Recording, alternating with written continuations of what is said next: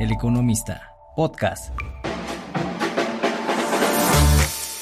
Soy Eduardo Huerta y estamos en Dinero, Finanzas y más. Les recordamos que puede seguir eh, todas las noticias de esta casa editorial en X arroba el economista, Facebook el economista, en la web www.eleconomista.com.mx. ¿Qué tal? Bienvenidos al podcast del periódico El Economista, Dinero, Finanzas y más. Bueno, pues ya eh, dejamos los romeritos, el bacalao, todo esto, todo esto atrás y estamos con, eh, con Sergio Leal, presidente de Vinte, Viviendas Eh, Sergio, gracias por estar en El Economista. No, gracias a ustedes por invitarme y este, muy padres sus, instalaciones. Muy amable. Tenemos también eh, de invitado a Fernando Gutiérrez, nuestro, nuestro compañero de Econohabitat. Él es el experto de vivienda. Este, Fer, gracias por estar con nosotros. No, gracias a ti, Lalo. Sergio, un gusto eh, charlar con ustedes. gracias, Sergio, por la oportunidad. Este, eres como, como el postre de las, de las fiestas después de, de todas estas, estas fiestas. Queremos, queremos platicar contigo primero ¿qué onda con Vinte? ¿Cómo, cómo se ve Vinte en bolsa? ¿No? Este, platícanos cómo le ha ido a Vinte en bolsa. Mira, es un reto súper importante la bolsa. Eh, muchos me han hecho una pregunta de, ¿y te conviene estar en bolsa si tienes una acción que es poco líquida, este, eh, que no, que, que realmente eh, todo el mundo piensa, de, las cuatro eh, desarrolladoras que, están en bolsa, pues 20 es la única que ha subido de precio. Eh, salimos en 26 y ahorita está en 32, algo así, 31, 33. Eh, sí, sí es un sector muy poco líquido, mm, pero el, el, estar en bolsa creo que son diferentes visiones. la primera visión es, oye, vamos a salir a bolsa para hacernos millonarios, comprarnos un yate y irnos al Mediterráneo y no pagar impuestos. Esa es la primera visión que, te, que, existía hace 30 años. Pero la verdad de las cosas es que salir en bolsa te da, te, da cosas muy importantes. Déjame platicarte que por, por qué Vinte decide salir a la bolsa. Vinte no viene de una empresa familiar. Todos los socios, los seis socios originales, eh, ninguno tenemos ningún nexo familiar. Entonces, pues prácticamente todos eh, estábamos luchando por un mismo objetivo. Entonces no nos la heredaron, la, abrimos en el 2003, cumplimos 20 años este año. Y una parte súper importante para nosotros era la parte institucional. Y entonces la parte institucional te lleva a, oye, ¿y tú por qué cobras más que yo? ¿O yo por qué tas, tas, tas, tas, tas, tas? Y cuando es una de las empresas familiares, pues ustedes conocen el, perfil de una empresa familiar. Entonces, en México eh, hay muy pocas empresas institucionales listadas en bolsa porque realmente tienes que cumplir con muchos requisitos que te dan flojera y más si tú eres el dueño y te le heredó tu abuelo o tu bisabuelo o tu, o tu tatarabuelo. Entonces, nosotros no, nosotros al contrario, tenemos el objetivo de decir, oye, para que esto perdure y dure sin nosotros, realmente tiene que ser institucional. Entonces llegamos, hicimos una lista de cosas institucionales, eh, el Banco Mundial eh, metió este, el 10%, compró el 10%, por un concepto de comunidad que tenemos nosotros que pues todas las casas, el modelo de 20 es un poco diferente y ahorita lo vamos a tratar, no es el convencional, no es el que ustedes conocen, es un ciclo un poquito más largo, no es un ciclo de vender una casa y, y, irte, ¿no? Ahorita se los platico. Pero regresando entonces al tema, decíamos, el Banco Mundial decía, oye, si ustedes quieren prosperar, pues tienen que cumplir con estos requisitos de normas internacionales que están en DC y con abogados de Nueva York.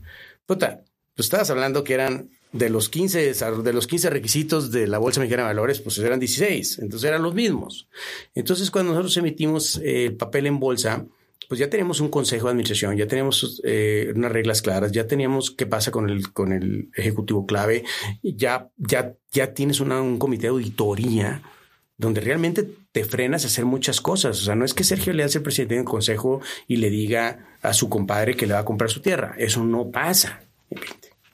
Bueno, pues este, es que la tierra del compadre resulta que sí es una tierra súper importante y está súper bien y está a precio. Ah, pues llévala al consejo, la veces tráeme tres este, propuestas y después de la tercera propuesta decidimos si es la de tu compadre. Híjole, es una empresa familiar, no haces eso.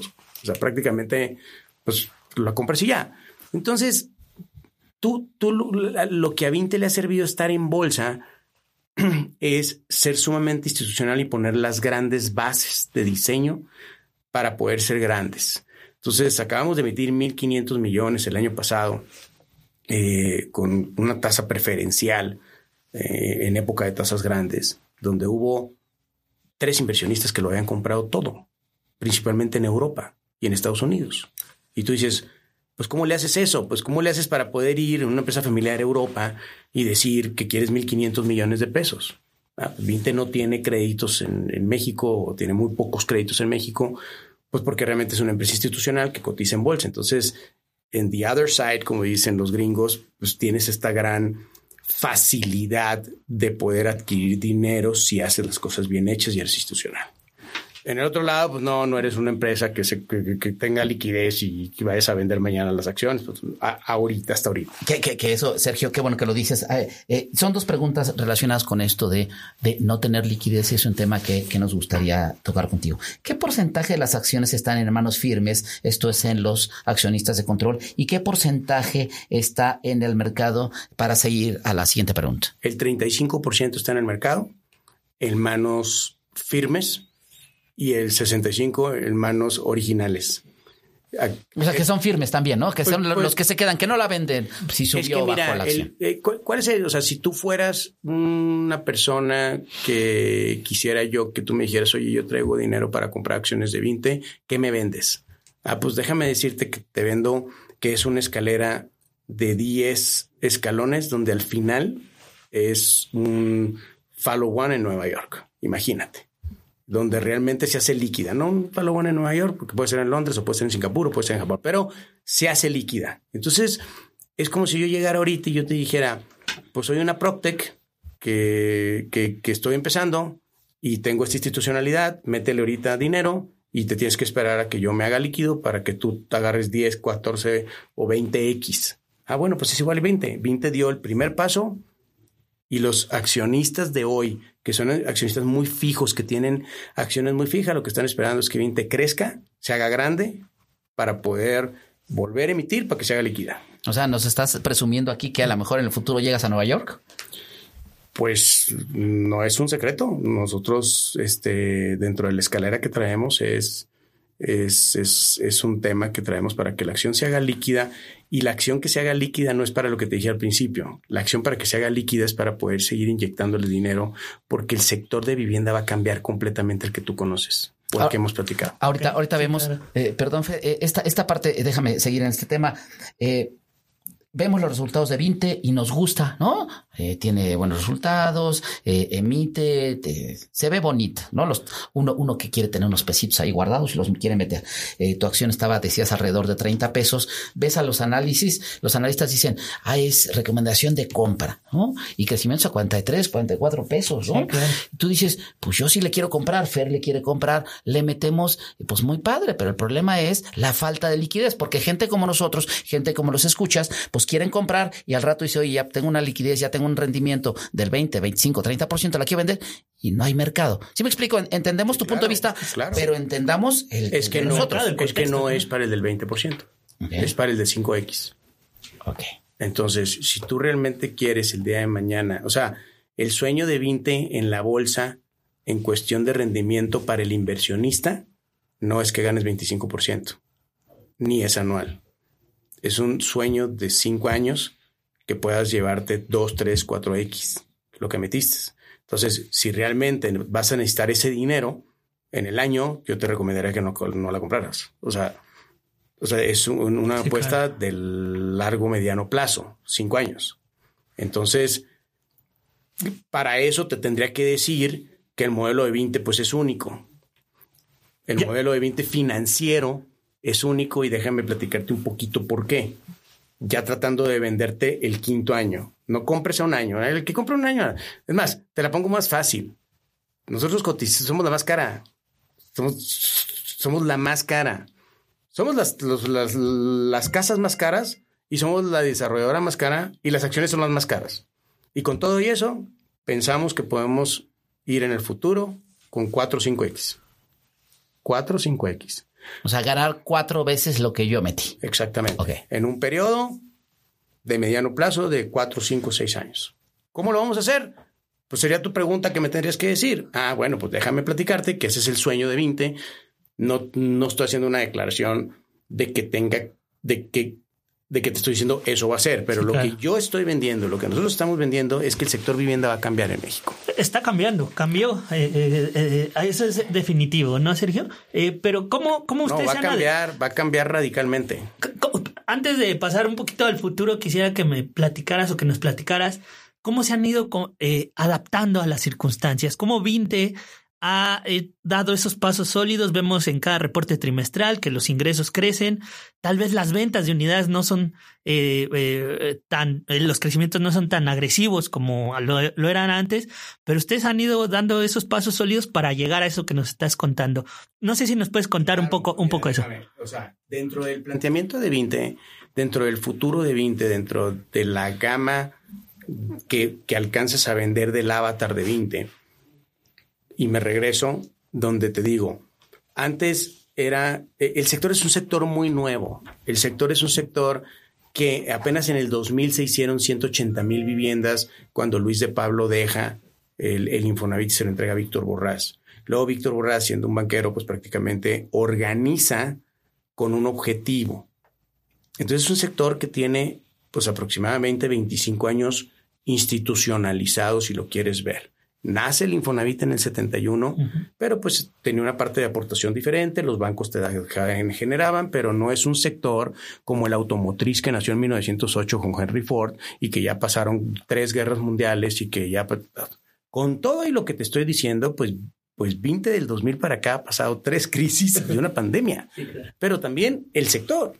Entonces, hoy en día, si tú pones el cassette de VHS para los que tienen más de 50 y le pican y te empiezas a dar cuenta qué pasó en el 2008 y luego qué pasó en el 2013 y luego qué pasó en la pandemia, te empiezas a dar cuenta que vender una sola vivienda a un cliente después de tres años y tener al cliente y venderle una casa, pues es una tontería. Le deberías de vender todo. Pues ya lo tienes. Ya está el cliente. Ya tienes la información. Por un lado está la data. Entonces te empiezas a dar cuenta que también necesita una cocina y también te necesita un closet y también necesita un piso y también necesita un calentador solar. Y bueno, pues Vinte en el 2015 abre Móvil, que es una empresa que factura 10, 15 millones de dólares en muebles, en equipamiento. Entonces, eso no se hacía antes. Que la gente dice, oye, ah, yo tengo 500 mil pesos de crédito y yo le pongo 550 ah, pues 20 se lo vende. Pero luego también 20 se empieza a dar cuenta que si administra la casa y se administra el fraccionamiento y la gente quiere vivir bien y entonces haces un fraccionamiento como clusters y me extendería mucho a platicarte el concepto de diseño integral sustentable, pero es un, es, es un diseño que es prácticamente fácil de administrar, donde la gente no puede poner una tienda y entonces si no puede poner una tienda no le cambia el uso de suelo y si no le cambia el uso de suelo, entonces el vecino tiene una casa normal y entonces todas las casas son iguales y entonces empiezan a subir y entonces los vecinos se acumulan y empiezan a organizarse socialmente para poder crecer. Y entonces ahí se derivan dos cosas importantísimas. La antropología social, que, podemos, me puedes, que me puedes decir que es una romanticada, pero la antropología social hace que el producto suba de valor y se vuelve financiero. A ver, Sergio, acabas de decir algo interesante. Antes los desarrolladores de vivienda, cuando, cuando la vivienda tuvo el boom, eh, dejaban tu casa y dejaban un espacio para que si el amigo quería poner su local, ¿no? Poner su tienda. ¿no? En muchos, en muchos desarrollos. En tus desarrollos no se puede. No, hay esos elementos. No es que dejaban antes los desarrollos. Tú, tú compras una casa y hoy en día puedes mañana cambiarle el uso de suelo, abrir una reja y decir que tú vendes los, los chetos. Y se acabó. Hoy. ¿Cuál es el diseño integral sustentable? Ah, bueno, pues yo no, yo te trato de hacer que no puedas abrir una puerta, que firmas un reglamento, hay un régimen de condominio y la misma gente te prohíbe la misma gente te prohíbe que abras la tienda. Y eso significa que el valor, la plusvalía de tu vivienda va a crecer porque sigue siendo una zona residencial, una zona habitacional. Y luego tú me vas a decir, ¿y entonces dónde compran? Ah, pues ahí viene el caso. Vinte le mete dinero desde el día uno al local comercial y hace siete locales comerciales y entonces contrata a la gente y casi, casi regala la renta de los primeros siete casi, casi las regalas para que pueda ver, porque no tiene economía de escala, pero luego esa misma gente te compra el, comercio y entonces empieza a crear una comunidad. Y es una comunidad súper interesante porque la antropología social, que como te digo es muy romántico, cuando tú juegas básquetbol, tú no le preguntas, ¿cuánto dinero tienes? Para ver si estás conmigo en la tercia. Lo que tú ves es que sea bueno y que eche la canasta para que esté en tu equipo. Cuando tú vas al dog park, tú no le preguntas cuánto le costó el bulldog. Uno puede estar comprando en el Petco y el otro puede estar comprando un perro usado, un, perro eh, adquirido. Sí, claro. No le preguntan, ¿y de qué pedigrí es? No, tienen dos cosas en común. Los perros, los gatos, el básquetbol, correr, el fit, tas, tas, tas. Entonces empieza a crear una antropología social donde la gente se empieza a unir. ¿Dónde te va de la, de la tostada? Pues si construyes mal, te va de la tostada porque están unidos. Pero si construyes bien, luego puedes llegar a decirle, oye, ¿y por qué no te cambias de casa? Aquí Chante en 20 te puede comprar tu casa. Y entonces es un mercado secundario. Entonces ahora te lo voy a poner. Te vas a una más grande porque ya creció la familia. Entonces resulta que con la data que Vinte tiene desde el 2017, que empezamos a crear una data gigante, pues hoy te puedo decir que tengo cinco clientes importantes. La familia común que tú conoces, que es la familia que son la familia con abuelita y cinco, bla, bla, bla, como nosotros. El joven inteligente, que joven estoy hablando de mujer o hombre, y es el joven inteligente que te mide la tasa y que te dice que hoy no es, puedo comprar porque realmente la tasa está muy alta. Pero en the other side, cuando el set está en cuatro, te compra tres porque la renta en ocho. No. Eso no existía. Pero yo no, pero tampoco yo sabía que existía. y luego te puedo decir mm, lo que yo les llamo las mujeres empoderadas. Hoy está cambiando tanto el tema, el término de la mujer empoderada, que yo le llamo el, la mujer Shakira. O sea, en 20 le decimos la, la, niña Shakira. Y la niña Shakira es la que factura y que tiene un acuerdo con su pareja de facturar ella. Y que ella prácticamente ya tiene un acuerdo entre ellos de que ella va a ser más fregona que él porque pues ella es más fregona que él. Punto. Pues o sea, y entonces este tipo de mujer, déjame decirte, y me puedo extender todo lo que tú quieras, déjame decirte que no ahorra. Es tan fregona. O sea, es tan capaz. Tiene liquidez. Que tiene liquidez. Liquidez. Y si quiere los zapatos, se compra los zapatos. Y si, y si quiere, paga la escuela. Y, el, y la pareja, en el caso, hace las funciones semi de mamá. Semi de mamá, porque la mamá, pues es la mamá. Sí, claro. Semi de mamá. Ella tiene otro tipo de diseño. Eh, es, es, impresionante lo que nos dice Sergio, eh, esta antropología social, esta data que, que será un tema para, para otra ocasión. Para ver, llévanos esto, llévanos esto hacia, y perdón que regrese al tema de bolsa, llegamos, regresamos al tema de bolsa y sacas todo esto que nos estás diciendo, que nos deja perplejos, y vas a emitir deuda en bolsa, ¿no? Y vas, ¿cuánto has emitido en bolsa? ¿Lo has emitido verde? Eh, ¿Tienes inversionistas que te lo quieren comprar? Este, olvidemos que tu acción no es poco líquida, ya nos estás diciendo que tienes un proceso a largo plazo. Pero tus emisiones de deuda, ¿no? Emitiste 1.500 millones de, de pesos, decías, eh, cuando sales a decir, quiero dinero, ¿hay muchos que te están esperando? Voy a contestar tu, te puedo decir que sí, que sí o que no, pero te puedo decir, ya está prevendida. Y con eso te contestaría. Pero te tengo que terminar de decir que después de que hay una antropología, la casa sube de valor. Hemos hecho más de 66 mil casas. De las 66 mil casas se venden 6 mil casas al año en el mercado secundario. Y esas 6 mil casas, Vinte tiene una empresa que se llama Chante que te la compra y te la vende. Entonces tú vas compras una casa y si tú después de tres años me la quieres vender, yo te la compro en 10, prácticamente en menos de 10 días. Y yo me encargo del tema. Ahí tengo tres tipos de clientes, el que se quiere mudar, el que quiere liquidez o el que quiere crecer. Hasta ahí. Entonces, te estoy hablando de que es un es un desarrollador que compra la tierra, diseña la tierra, construye la tierra, cobra, vende la casa, cobra la casa, administra la casa, vende los muebles, tiene ciertas asociaciones con Protex que rentan y que dan crédito, y luego te compro la casa y la vuelvo a vender. y le vuelvo a vender el mueble. Es otro modelo de negocio. Entonces, déjame decirte que todo eso encerrado en que todas las casas son hechas sustentables y son ESG y que a nivel nacional y mundial hay 38 mil casas certificadas ESG y 20 es la doceava y en México hay 180 y 20 es la décima. Entonces, cuando yo digo, yo quiero dinero, 1.500 millones, la gente que tiene una obligación a nivel mundial de participar en empresas institucionales que estén en bolsa y que estén calificadas por ESG, realmente con un certificado, como si fuera Moody's, pero en ESG, es la obligación de que ahí vas a meter 100 mil millones de dólares. 100, ¿Quién, quién te compra los bonos?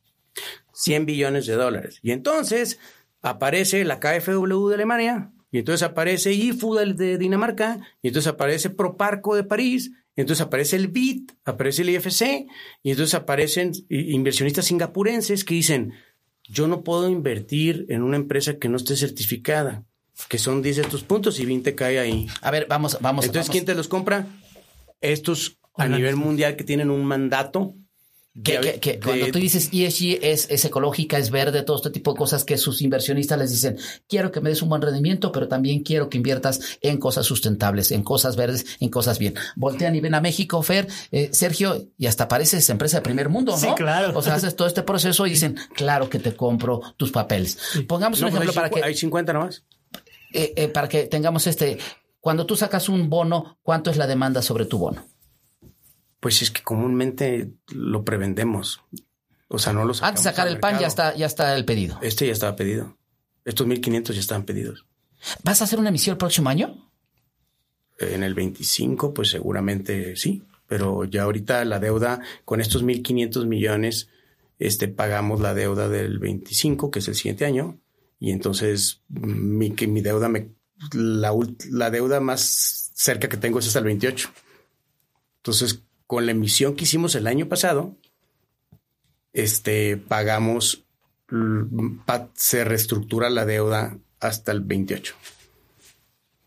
Es interesante porque me imagino que prevén que durante el 2024 las tasas se el tema de tasas no sea tan agresivo como lo fue. Pues ese era un 2023, problema, ¿no? por eso nos esperamos hasta eh, a finales del año pasado, porque sin es el huevo la gallina, o cuando Sí, va a bajar, ¿no? Sí. Entonces sí, sí vamos a pagar un spread alto ahorita, pero como es hasta el 20, prácticamente 5 años, pues es hasta el 29, 28, pues entonces esperamos que, que empiece a bajar.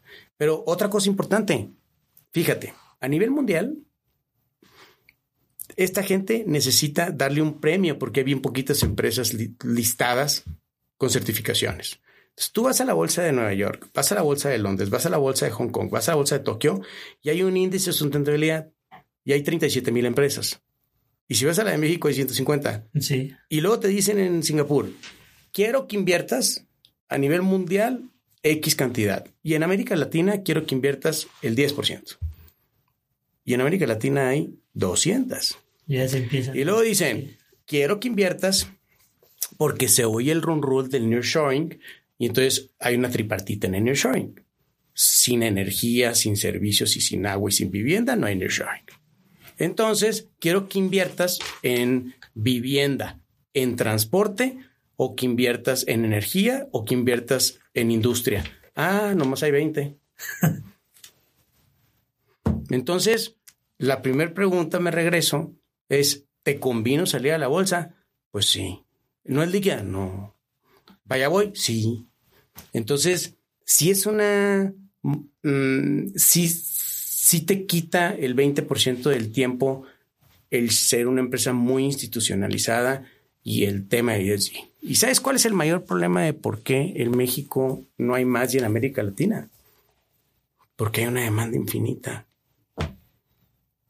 Somos los únicos locos que andamos en este tema. Eh, eh, Sergio Lea, tú, tú has hablado del nearshoring. Este, y estás en el Estado de México, Hidalgo, Nuevo León, Puebla, Querétaro y Quintana Roo. ¿Cuál de esos estados va conectado con el nearshoring? ¿En, cuál, ¿En cuál vas a ver eh, gran demanda de vivienda, de todo este tipo de cuestiones? Hay cuatro puntos importantes del nearshoring. Estado de México y conurbaciones. O sea, Estado de México conurbaciones, que es Estado de México, Querétaro, Hidalgo, ese triángulo. Ese va a ser, yo creo que se va a llevar la mayoría. Eh, Monterrey, evidentemente, que también estamos. Tijuana y Guadalajara. Esos son los cuatro puntos que van a estar. Y tú me vas a preguntar, ¿por qué? Oye, pero Nogales y Mexicali, tú que eres de Mexicali. A ver, si tú eres un taiwanés, si tú eres un hindú, y eres con tu esposa, y te dicen que te van a cambiar a X cantidad de lugar, pues tú a dónde te quisieras ir. Pues te quieres ir a un lugar donde hay escuelas, donde hay hospitales, donde hay una transurbana, donde haya una ciudad que te dé algo. Entonces, estos cuatro puntos son los más importantes. Eh, pensamos nosotros que se van a llevar el 70% de los metros cuadrados de industria. La verdad de las cosas, no creas que es algo que a mí me mueve así que digas tú a 20, oye, yupi, yupi, yay. Es, es, un gran punto para el país. Si lo hacemos mal, va, va, a crecer un punto el PIB. Si lo hacemos bien, va a crecer tres. ¿Y va a haber agua? ¿Va a haber eh, comunicaciones? ¿Va a haber electricidad para las casas de 20? Pues déjame platicarte que casas de 20 va a haber. Si tú me preguntas, ¿va a haber agua, energía sustentable? Va a ser, va a haber.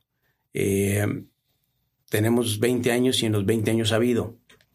No tiene por qué hoy no haberlo. ¿Es más complicado? Sí, sí es más complicado.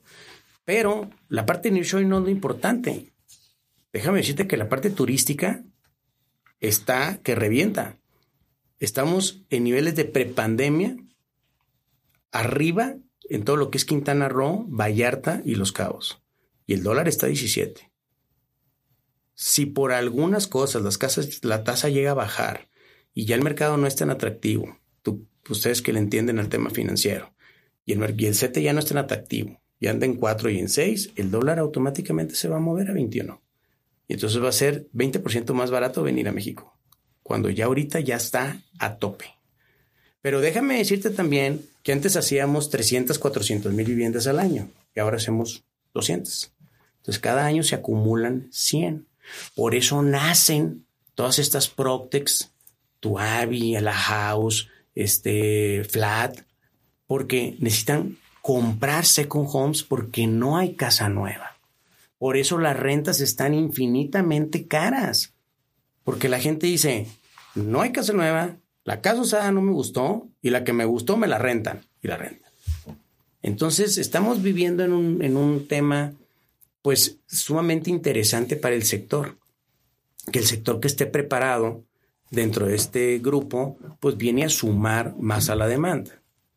Al principio me decías, oye, ¿y, y los créditos que ya ahora los puedes sumar? Ah, pues suma todavía más demanda, porque antes no podía sumar créditos, antes pues era tú y se acabó, pero ahora eres tú y tu roomie, ahora eres tú y tu amigo, o eres tú y tu pareja sin haberse casado. Antes la gente se casaba para comprar una casa, ahora no se tiene que casar. Entonces suma la vivienda. Entonces, lo que necesitamos hacer es dos cosas importantísimas. desregularizar la vivienda, que está sobre regularizada. O sea, tenemos desde 2008, 2013, se, se, se regularizó tanto que en Quintana Roo haces dos manifiestos de impacto ambiental. Uno para la Semarnat en México, nacional, y otro para el Estado. Federal y Estado. Idéntico. Nomás que te tienen que dar dos respuestas diferentes. Con diferentes tiempos. Entonces imagínate que tú eres un desarrollador que compras un terreno que te vale 10 pesos o, o 100 pesos, o 20 millones de pesos, o 100 millones de pesos, y antes, en 24 meses, tú empezabas a cobrar después de hacer toda la tramitología. De pasar por la municipio, de pasar por la comunidad, de pasar por el gobierno y por el federal. En 24 meses. Ahora es 36. Que es un costo alto y eso lo reflejas en el precio de la vivienda. Pues súmale el 15% o el 16% dependiendo de tu tasa. 12 meses más. Qué bruto. Entonces se necesita de regularizar la vivienda para que más gente se atreva a hacer vivienda. A que no sea una película de, de Indiana Jones. Primer punto. El segundo punto es, si nosotros queremos atacar la vivienda de menor de 450 mil pesos, se necesita dar un subsidio como se da a nivel mundial. Y tú me puedes decir, es que en el pasado y todo lo que tú me dijiste, si, podemos abundar todo. Bueno, pues déjame decirte que esta administración se va a caracterizar porque prácticamente puso las reglas nuevas. Pero quitaron el subsidio. Y por, por, eso se dejó de hacer vivienda económica para este 50% de la población que tú comentabas hace rato que está en la economía informal. Es correcto, pero es correcto, creo que era mejorable. O sea, eh, se quitó y yo creo que va a volver. O sea, yo creo que va a volver porque es la única manera en que no crezca la vivienda irregular. Te voy a dar un dato. Se hicieron, ahorita el parque más menos, digo, más menos son 38 millones a nivel, a nivel nacional de viviendas. Este sexenio hicieron cuatro y en, eh, desde el 2000 para acá pues hicieron 18, según INEGI. Entonces, si tú cuentas las viviendas abandonadas versus lo que se hizo, que tiene escritura, que tiene agua, que tiene drenaje, que tiene techo, que tiene garantía, pues estás hablando de que el 95% está bien. Formalizado. Oye, nomás que es un millón que a lo mejor está abandonado, 600 mil, pues yo no sé si están abandonadas o son segundas casas o no sé, pero lo que sí sé es que las restantes, las 18 millones, son formales. Hoy en día estamos hablando de que el 60% es informal. Está bien, es para la gente que solamente no puede accesar a un crédito Infonavit y que es irregular, porque también recordemos que estamos en un país donde el 57% es informal. Está bien, esta administración se dedicó bien al 57% de informalidad a darles atención. Va, palomita. Te puedo decir que Peña Nieto en su administración se dedicó a hacer círculos concéntricos verticales. Te puedo decir que Calderón se dedicó a que fueran verdes y Fox se dedicó a que fuera una vivienda accesible. Y Cedillo, entonces cada uno ha tenido una visión y un objetivo que ha ido avanzando el sector. Hoy en día somos un sector que déjame decirte por qué para mí se me hace que la manera importante es dar un subsidio. Porque ya los créditos del Infonavit están regulados, ya no las puedes hacer lejos. Ya no es como que las puedes hacer lejos de la gente ya no las puedes hacer chiquitas porque la ley te dice que son dos recámaras. Ya no las puedes hacer lejos porque el Infonavit tiene una ley que si tú quieres un crédito Infonavit tiene que estar a dos kilómetros una escuela y los servicios y a 20 minutos. Ya está. Y ya prácticamente ya no puedes ir a comprar tú una tierra y deducirla por años y años y años y años.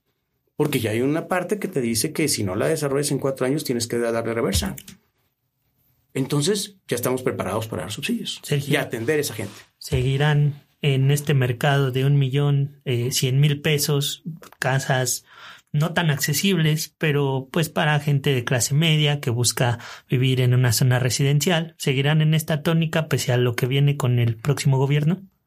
Nosotros hacemos vivienda de 700 mil pesos hasta 6 millones de pesos, el promedio es de un millón cien. No, estamos preparando cómo hacer vivienda económica eh, rentable. Evidentemente, esto tiene que ser dentro, o sea, la gran fuerza de Vinte o, la aportación de Vinte al sector es que mezcla mercados. Puede vivir un agente de 700 y un agente de un millón y medio y por eso hablaba la antropología social al principio.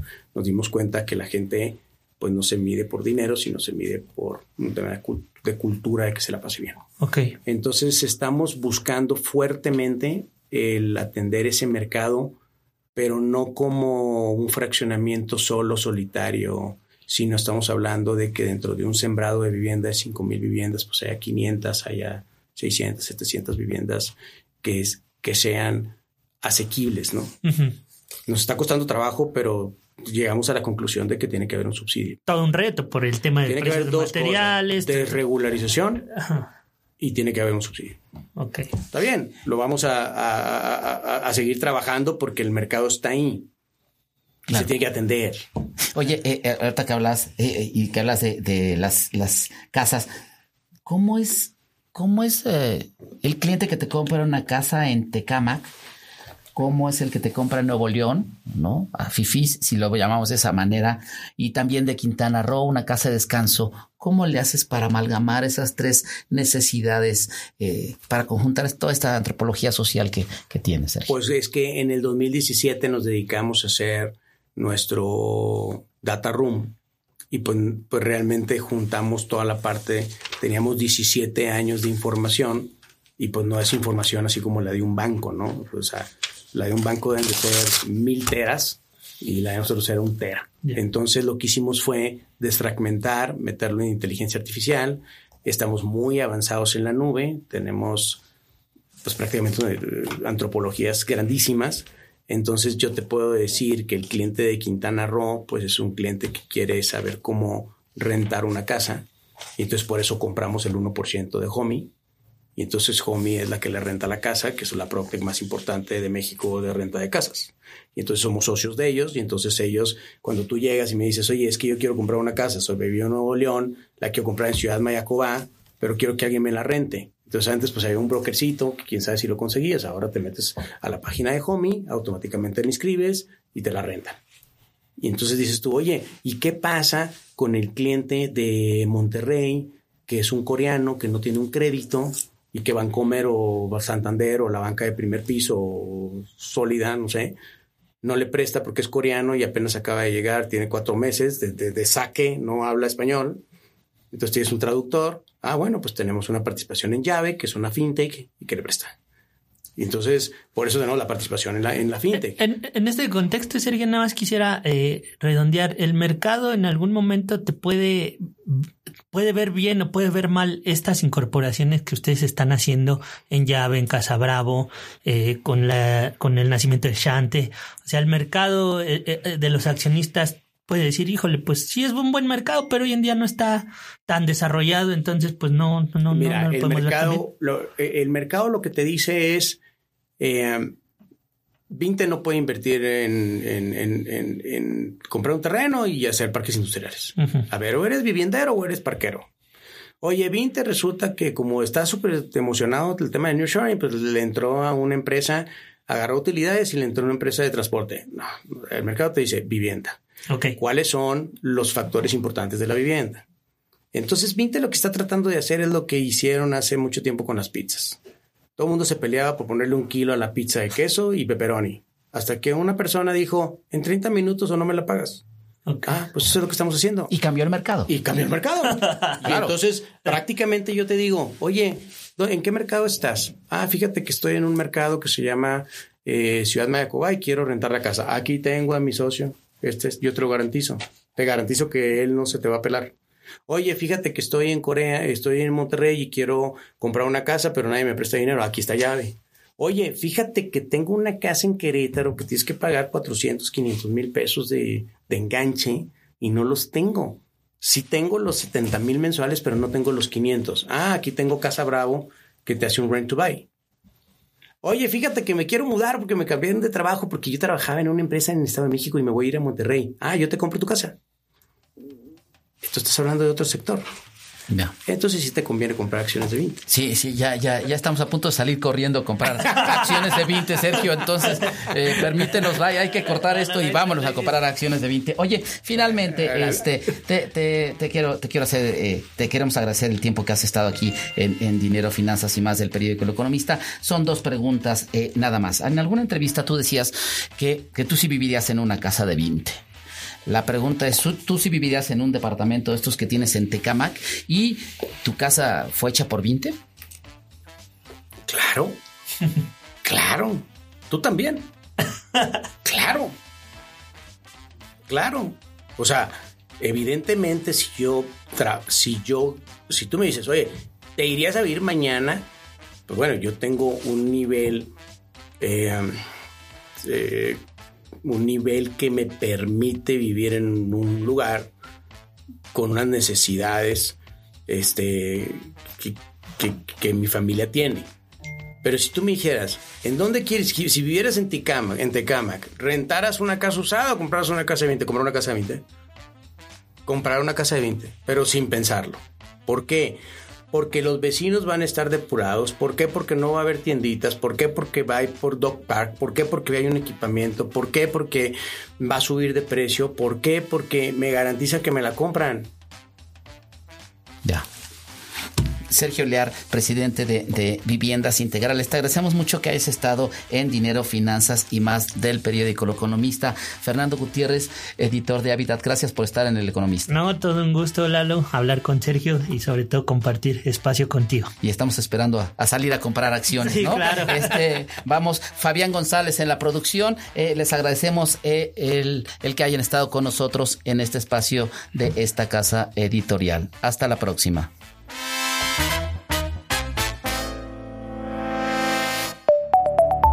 El Economista, podcast.